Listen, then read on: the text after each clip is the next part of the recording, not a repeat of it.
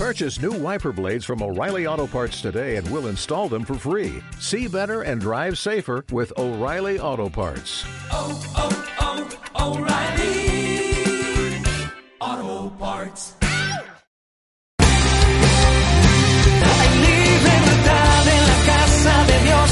Hay libertad en la casa de Dios. Hay libertad.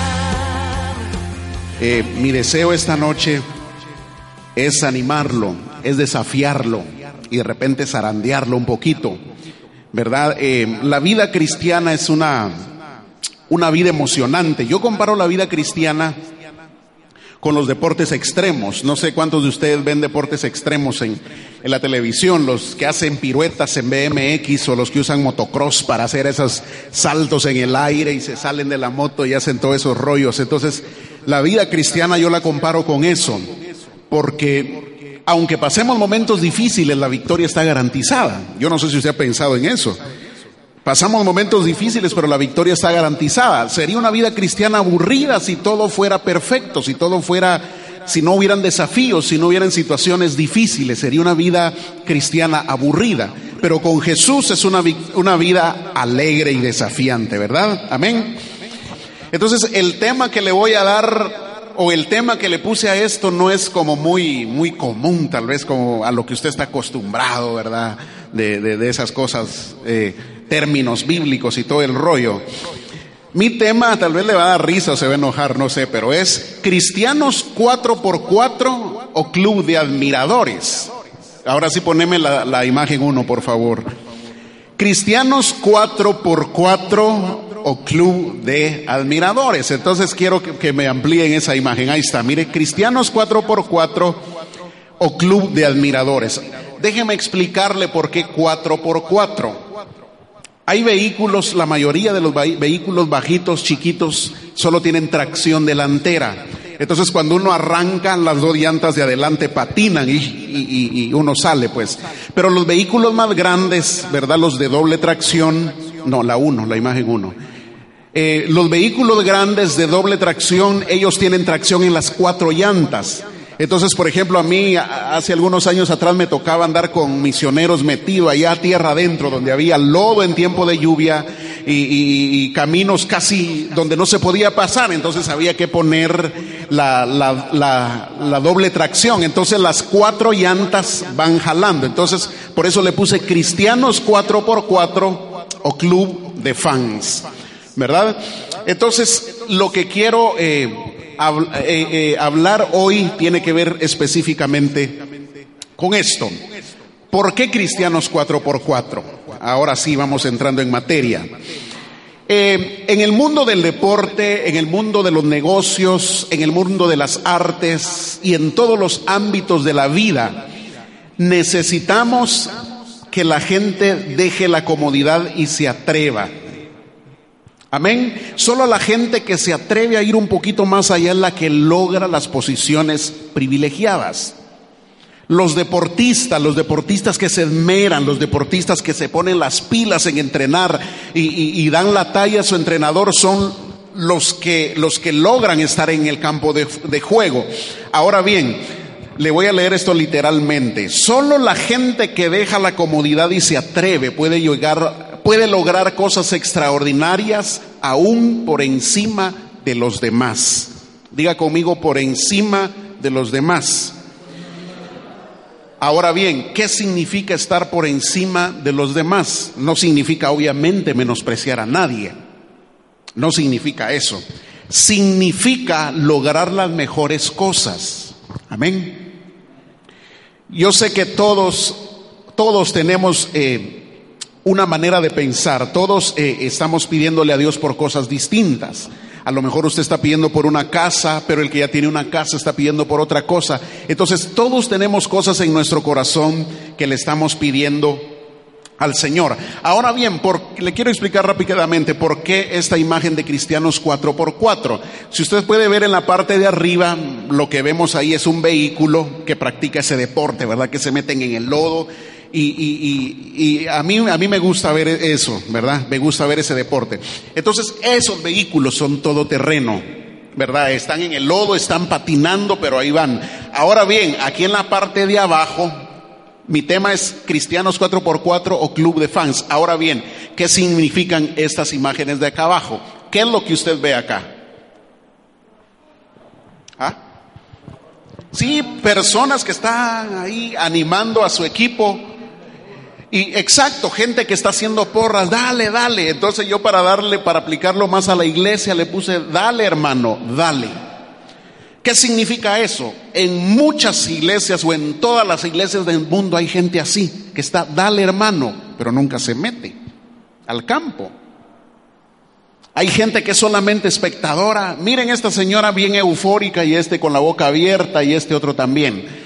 Entonces hay mucha gente en las iglesias que solamente está así. Está viendo al pastor que está trabajando, está viendo a los líderes que están trabajando, están viendo a otros miembros que están trabajando, pero ellos están, dale hermano, yo aquí de lejito estoy tuanis, yo no me meto, no me ensucio. Entonces, ese es el tipo de gente. Y ahora estos que están aquí, al otro lado, yo les puse los miedositos ay, ay, ay. Ahora, mire usted las expresiones. Las expresiones creo que dicen mucho. Mire la, la carita así como de, de, me meto o no me meto, entro o, o, no entro. De repente cuando nos lanzan un desafío en la iglesia y, y, y, a veces nos hacemos los locos así como, no, esto no es conmigo, esto es, es con el otro. Entonces, o cuando, cuando hay gente que, que de repente ve a un, un endemoniado, gente que no sabe la autoridad de Dios que tiene, entonces se ponen así como, ¿Voy o no voy? O mejor llamo al pastor. Entonces, esa es la idea de las tres imágenes. Ahora bien, déjeme decirle una cosita más. Dios no hace acepción de personas, ¿verdad? Estamos claros que Dios no hace acepción de personas, pero sí hace acepción de fe y acepción de obediencia. Eso es muy distinto. Dios no hace acepción de personas, pero sí hace acepción de fe y, hace acepción de obediencia. Porque el que está en obediencia, por supuestísimo que no va a recibir lo mismo que el que no está en obediencia. El que tiene fe en Dios, pues por supuesto que no va a recibir lo mismo que el que no está confiando en Dios. La Biblia dice que necesitamos tener fe porque esto agrada al Señor. Esto agrada al Señor. Que entonces yo puedo, yo puedo estar, me voy a poner de ejemplo, ¿verdad? Para no incomodar a nadie. Yo puedo venir, tocar el piano, cantar, esmerarme con los muchachos, ensayando. Usted no se imagina las horas de ensayo que tenemos con el grupo para que usted se venga a deleitar, ¿verdad? Hago el anuncio de paso. Pero de nada serviría si yo estoy haciendo todo aquí, pero yo no tengo fe en Dios. Entonces necesitamos tener fe. Yo quiero que vayamos conmigo a Josué, vaya conmigo a Josué 1.8. Vamos a leer Josué 1, 8 y 9 en realidad. Ya podemos quitar esa imagen. Cuando yo les indique ponemos la, la demás, las demás. Josué capítulo 1 versículo 8. Yo quiero leer la versión Biblia Latinoamericana 1995 porque me gustó mucho. Josué 1, 8 y 9 dice, yo voy a ir leyendo en esta versión, dice, releerás constantemente este libro de la ley lo meditarás día y noche para que actúes en todo según lo que allí está escrito. De ese modo llevarás a cabo tus proyectos y tendrás éxito. Eh, ahora el 9. Esta es mi orden. Sé valiente y ten ánimo. No tiembles ni tengas miedo. Yahvé tu Dios está contigo a donde quiera que tú vayas. Diga conmigo meditar día y noche. Cuando le dedicamos mucho tiempo a algo, terminamos actuando como eso. Yo no sé si le ha pasado, pero, pero es, es, increíble. Por ejemplo, si a veces uno está bien, uno está tranquilo, uno está trabajando, está haciendo algo, pero de repente uno le abre en la mente campo alguna situación triste o trágica que pasó en el pasado, inmediatamente nuestro semblante y nosotros mismos lo podemos sentir cómo es inmediatamente nuestro estado de ánimo cambia, porque estamos meditando en algo que influye en nuestra manera de actuar. Entonces, cuando nosotros meditamos día y noche en la palabra, vamos a terminar haciendo o actuando como la palabra de Dios dice. Y por ende esto nos va a llevar a que nuestros proyectos tengan éxito. Amén. Sé valiente y ten ánimo. ¿Por qué necesitamos valentía y ánimo, señores?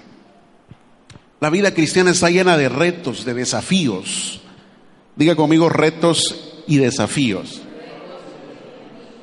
Si usted siente que no está siendo retado, yo le pido al Señor que cuando llegue a su casa le diga, Señor, háblame, háblame. Yo no soy una piedra, yo no soy un ser inerte. Yo quiero que me desafíe, yo quiero, yo quiero atender tu palabra, yo quiero actuar porque, porque necesitamos estar en constante acción y en constante movimiento.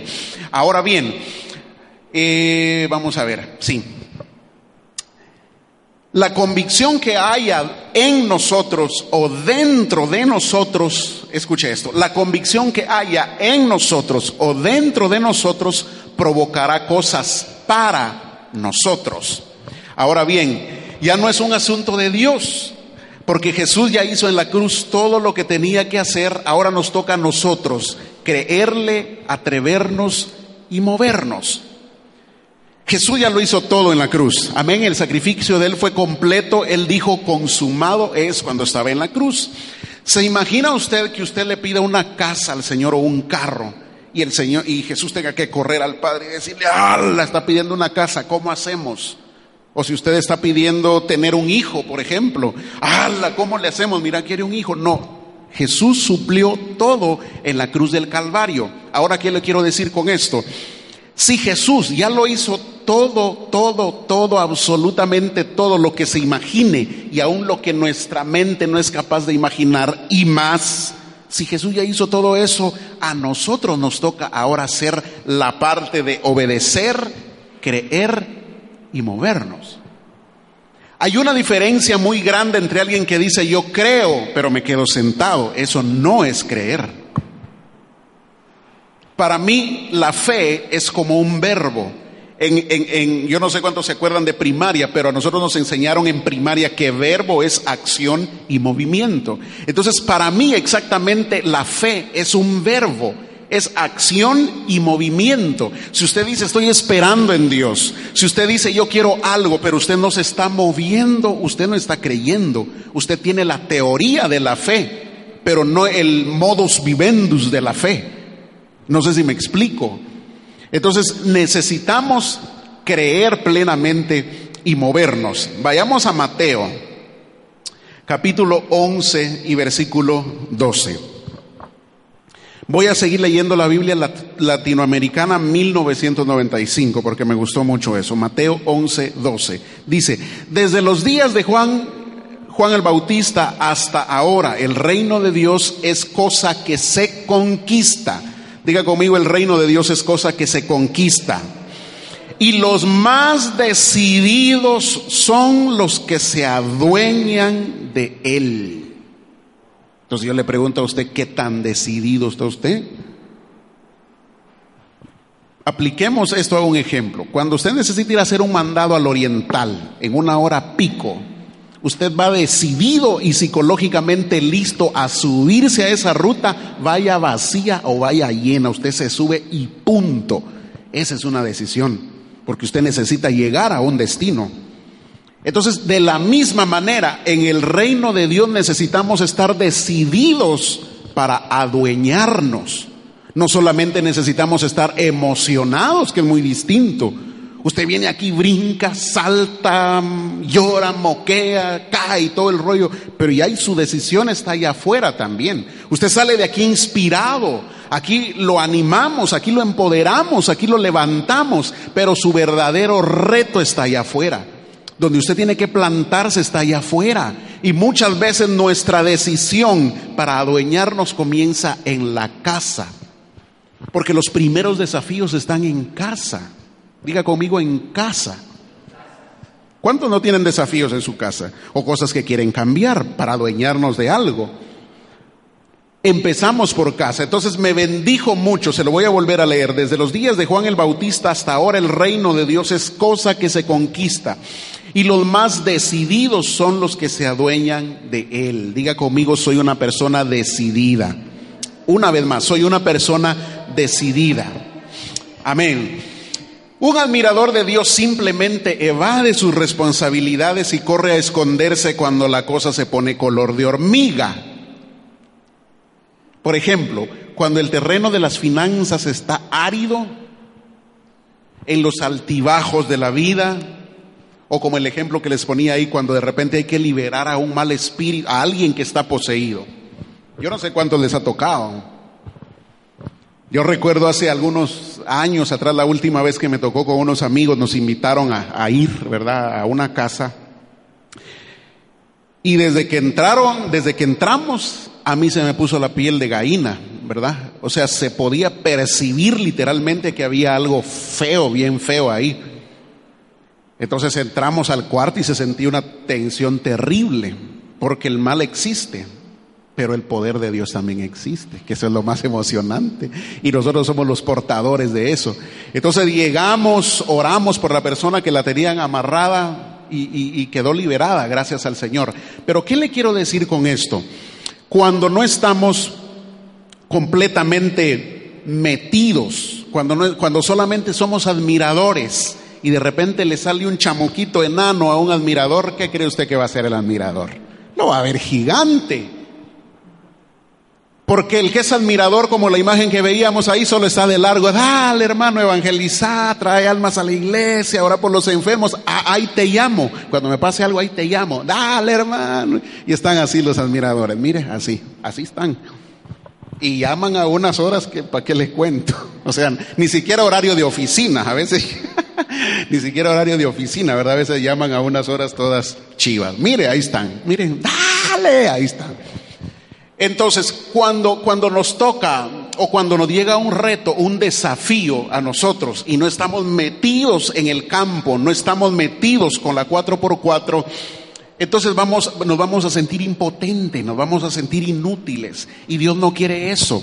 La Biblia dice que Dios nos ha dado poder y autoridad. Diga conmigo, yo tengo poder y autoridad. Yo siempre he asociado esto eh, yo no sé, en, la, en, las películas hemos visto un arsenal de armas, ¿verdad? En un arsenal de armas hay armas chiquitas y hay armas grandes, hasta armas de guerra, ¿verdad? En las películas a lo mejor usted ha visto que están así, abren una gran cuestión así y está todo el arsenal de armas. Entonces, nosotros los hijos de Dios tenemos un arsenal a nuestro favor.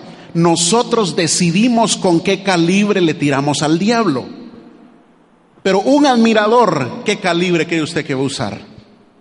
Si hay pistolas de agua, yo creo que con esa le tira, que es lo único que se le va a ocurrir agarrar. Pero cuando estamos metidos en el asunto, nosotros sabemos, no, este demonio no se me planta a mí, en el nombre de Jesús yo voy te vas y punto. Hay demonios que les gusta hacer su show. Y, nosotros tenemos que tener como hijos de Dios, como cuatro por cuatro, la sabiduría de Dios para saber si una persona realmente está siendo poseída por el enemigo o simplemente está montando un espectáculo. El pastor Jaime ha contado historias de esas, que una vez había alguien ahí, guau, guau, guau, guau. Y él le dijo, cállate, cuidado y de verdad te agarra. Y se calmó la persona. Entonces necesitamos ser cuatro por cuatro para que la sabiduría de Dios fluya en nosotros al momento de una situación difícil. Amén. Hay una historia muy bonita de Pedro y Juan en Hechos capítulo 5, versículo 17 al 21. Hechos capítulo 5, 17 al 21. Si lo tiene, por favor diga amén. Hechos 5, 17 al 21. Dice así.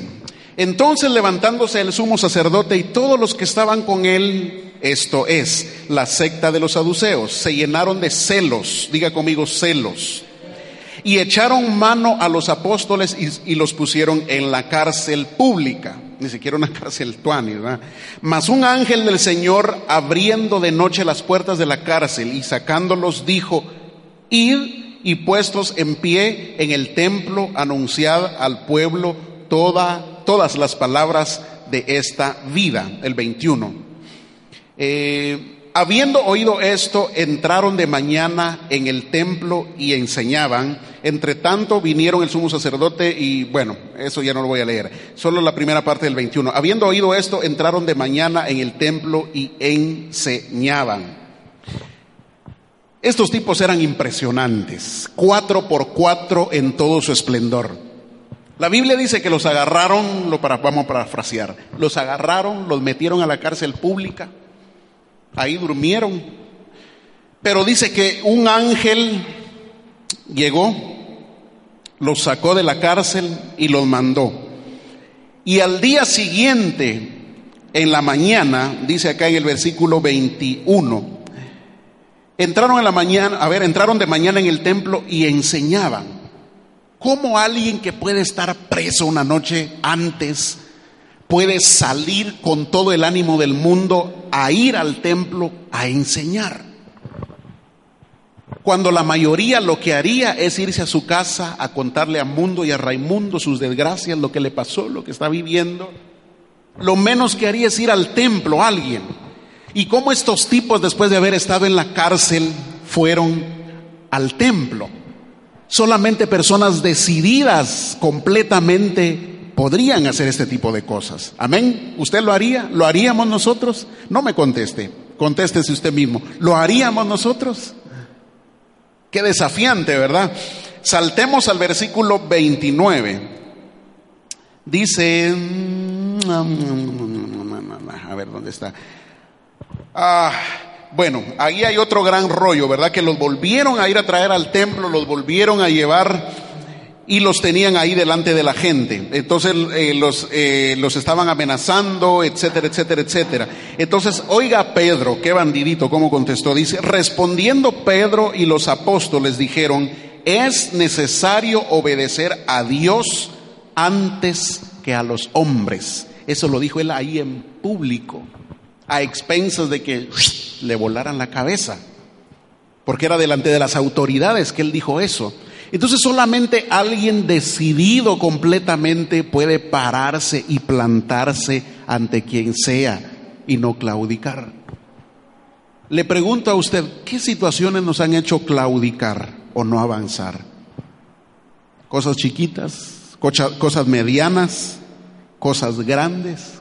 ¿Qué nos paraliza? ¿Qué nos paraliza? Y por último vamos a leer el mismo capítulo, 40, el versículo 40, 41 y 42. 40, 41 y 42. Esto era mientras estaban hablando ahí los, los, los, directores, por así decirlo, ¿verdad? Las autoridades, los jefes de los alguaciles y todo el rollo. Dice, y convinieron con él y llamando a los apóstoles después de azotarlos, diga conmigo, azotarlos les intimaron que no hablasen en el nombre de Jesús y los pusieron en libertad. 41. Y ellos salieron de la presencia del concilio, gozosos, diga conmigo gozosos. ¿Cómo puede alguien después de haber sido penqueado brutalmente salir gozoso? Un poquito raro, ¿verdad? Y ellos salieron de la presencia del concilio gozosos de haber sido tenidos por dignos de padecer afrenta por causa del nombre. Y todos los días, diga conmigo todos los días, en el templo y por las casas, no cesaban de enseñar y predicar a Jesucristo. ¿No le parecen locos estos tipos a usted? De viaje, de viaje, de viaje. Después de que los malmatan, salen gozosos. ¿Usted ha visto a alguien gozoso después de que le dan una buena? No, ¿verdad? Entonces estos tipos no solo los azotaron, sino que salieron gozosos y además de eso, todos los días no cesaban de enseñar y predicar en el templo y por las casas. ¿Qué lo azota a usted de repente? ¿Qué causa que usted no pueda ni siquiera venir al templo, pues? No digamos evangelizar, ir a ganar almas y todo eso. Es tan sencillo como venir al templo. ¿Qué lo detiene? ¿Qué causa que usted se frene? ¿Qué causa?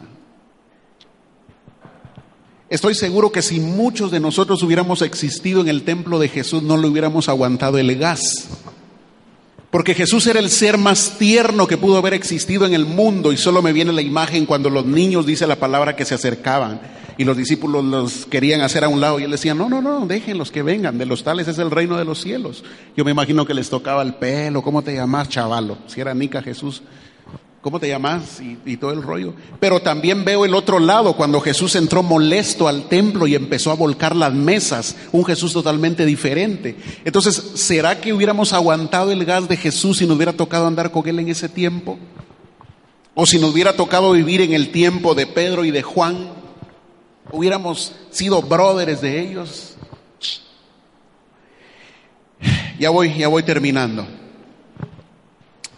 La convicción de estos hombres era tanta, era demasiada que ni los azotes, ni los insultos, ni las amenazas, ni los encarcelamientos, ni nada podía pararlos. Cuatro por cuatro en su totalidad. Yo no sé si ustedes ven de ese deporte que yo les dije, de esos carros que los meten entre el lodo y, y a veces quedan así, ya como que se van a dar vuelta, quedan así, así. Y pero de repente logran pasar despacito con mucha técnica y ¡pum! caen de nuevo y siguen en el lodo y no los detienen nada. Nada. Amén.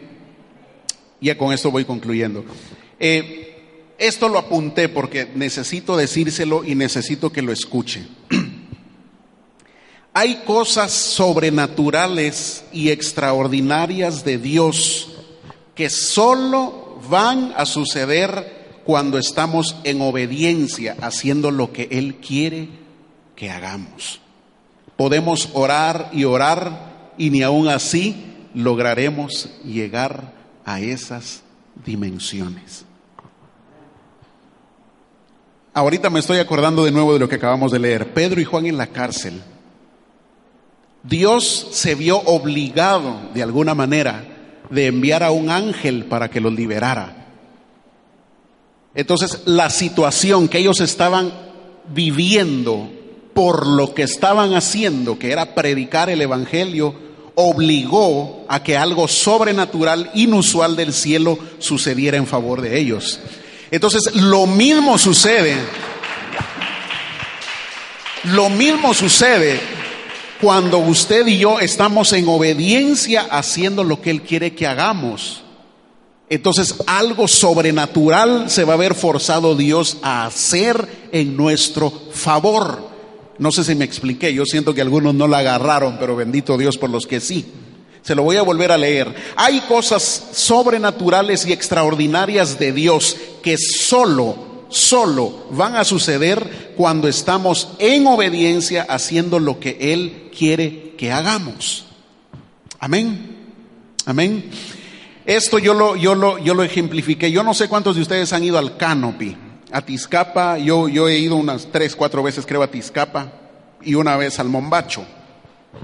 Entonces, la emoción que se siente cuando uno se tira es indescriptible, es indescriptible. No es lo mismo que solo llegar ahí donde la gente se tira y ver cómo se tira, oye, qué tuan y se ve. No, no, no, no, es diferente. Entonces, lo mismo sucede. Entonces depende de usted quedarse en el lugar del admirador que solo está viendo o de aquel que es parte directa de lo que está sucediendo. Amén. Ya con eso concluimos. ¿Qué nos detiene? Preguntémonos, ¿qué nos detiene? ¿Qué nos impide meternos de cabeza para servir al Señor como Él desea?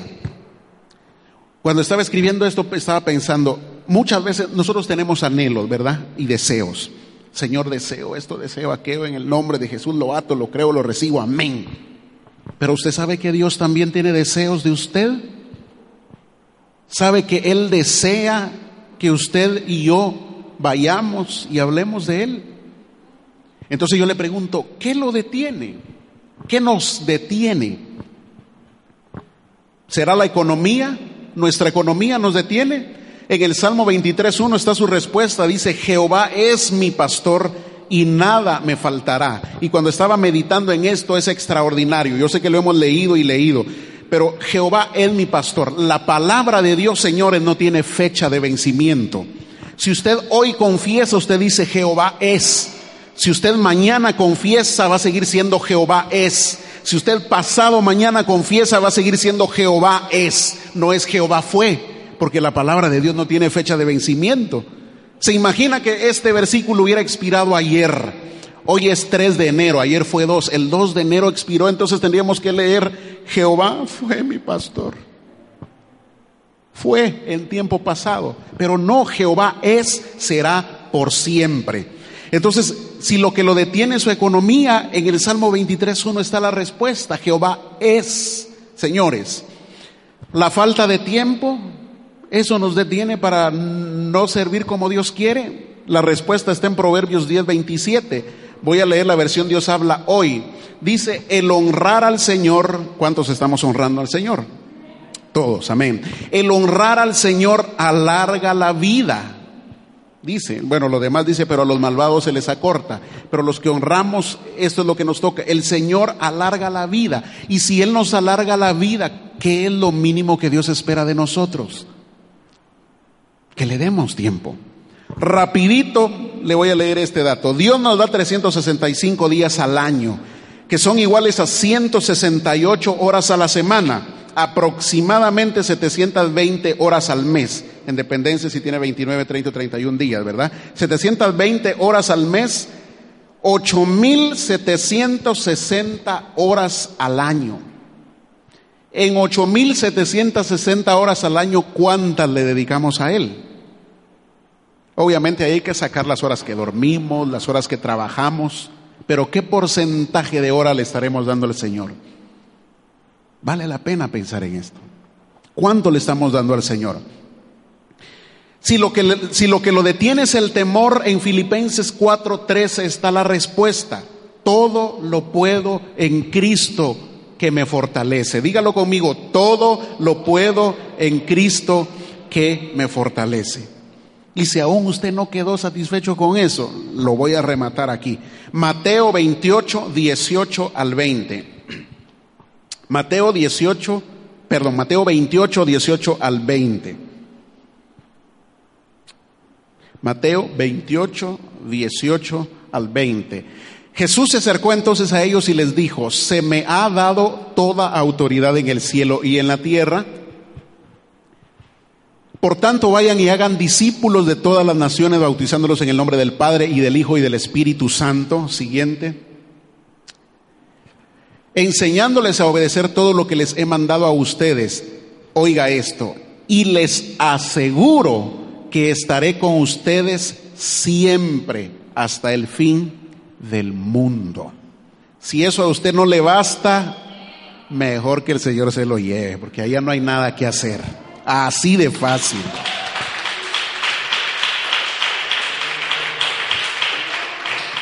El pastor Jaime habla suavecito, ¿verdad? Pero yo le vengo a arruinar aquí todo. si la presencia de Él no le basta a usted, entonces, ¿qué queremos? Él prometió estar con nosotros todos los días hasta el fin del mundo. Josué 1.5, con ese versículo termino. Josué capítulo 1, versículo 5. Espero que haya aprendido algo esta noche. Josué 1.5. Durante todos los días de tu vida, eso es para usted, durante todos los días de su vida, nadie será capaz de enfrentarse a usted, así como Él estuvo con Moisés, también estará con usted, no lo dejará ni lo abandonará. Amén. Póngase de pie, por favor. Póngase de pie. Gracias Señor por este tiempo, gracias por este momento que podemos aprender todos juntos de ti, Señor. Tú conoces nuestro corazón, lo más profundo de nuestras intenciones. Tú escudriñas nuestra, nuestra mente, Señor, como nadie. No, no podemos poner excusas delante de ti, porque tú nos has dado poder suficiente, Señor, para vencer cualquier situación. Estamos hoy aquí con el ferviente deseo de hacer realidad tus sueños, Señor. Así como hemos llorado delante de ti, te hemos dado gracias porque nos has respondido, así queremos responder a ti. Así como hemos llorado y nos hemos derramado delante de ti cuando has hecho un milagro y nos has respondido.